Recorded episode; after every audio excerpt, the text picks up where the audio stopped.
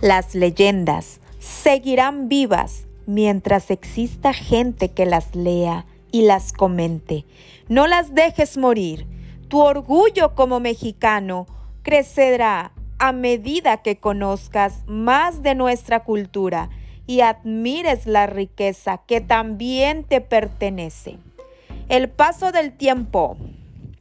Para nuestros antepasados, nada había más importante que la luminosidad y el calor del sol. Y como te habrás dado cuenta, muchos mitos y dioses mantenían relación con este astro.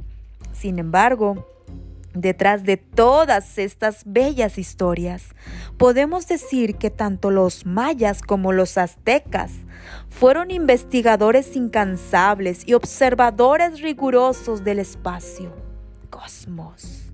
Sus conocimientos sobre las estrellas y los ciclos de los movimientos de todos los astros les permitieron definir el universo y hacerlo un poco más previsible, basándose en sus observaciones astronómicas, hicieron complejos cálculos matemáticos respecto del tiempo. El calendario azteca.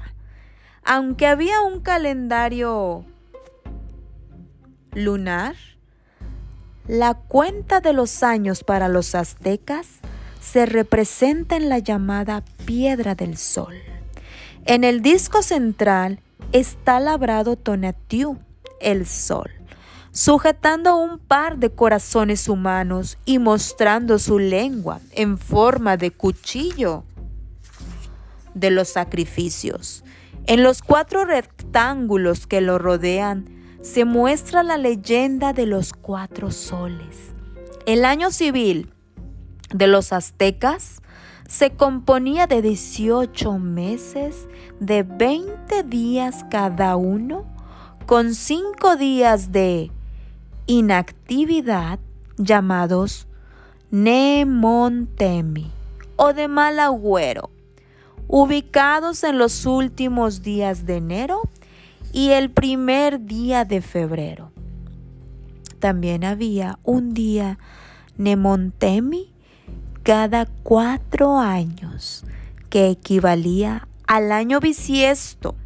Según los mitos aztecas, fue el dios Quetzalcoatl quien enseñó al hombre el calendario, a la vez que la agricultura, las técnicas y las ciencias.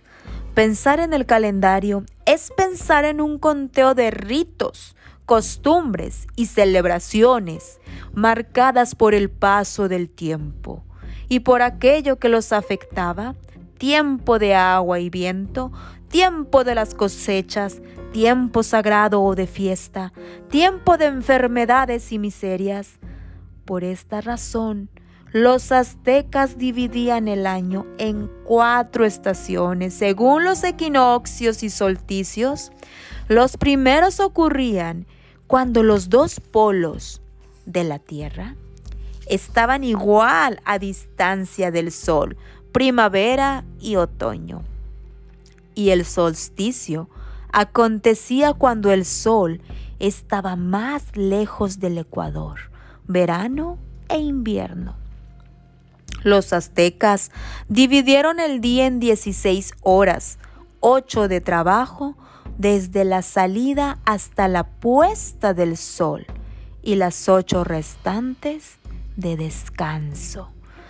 Cada 52 años había una ceremonia con una extraordinaria fiesta religiosa en la que se extinguía el fuego viejo y se prendía uno nuevo infinidad de antorchas encendidas partían en dirección a todas las ciudades o poblados para celebrar que el mundo no se hubiera acabado.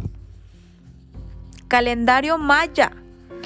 Los mayas también elaboraron dos calendarios, uno lunar y otro solar, compuesto de 18 periodos de 20 días cada uno el calendario Tzolk'in de 260 días era el que más usaban para regir los tiempos de su quehacer agrícola, su ceremonial religioso y sus costumbres familiares, pues la vida de toda persona estaba predestinada por la fecha de su nacimiento.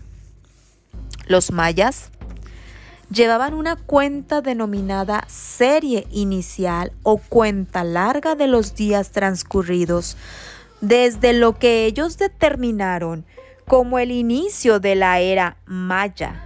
Si trasladáramos esta fecha a nuestro modo de contar el tiempo, la era maya habría comenzado el 13 de agosto del año 3114 antes de Cristo.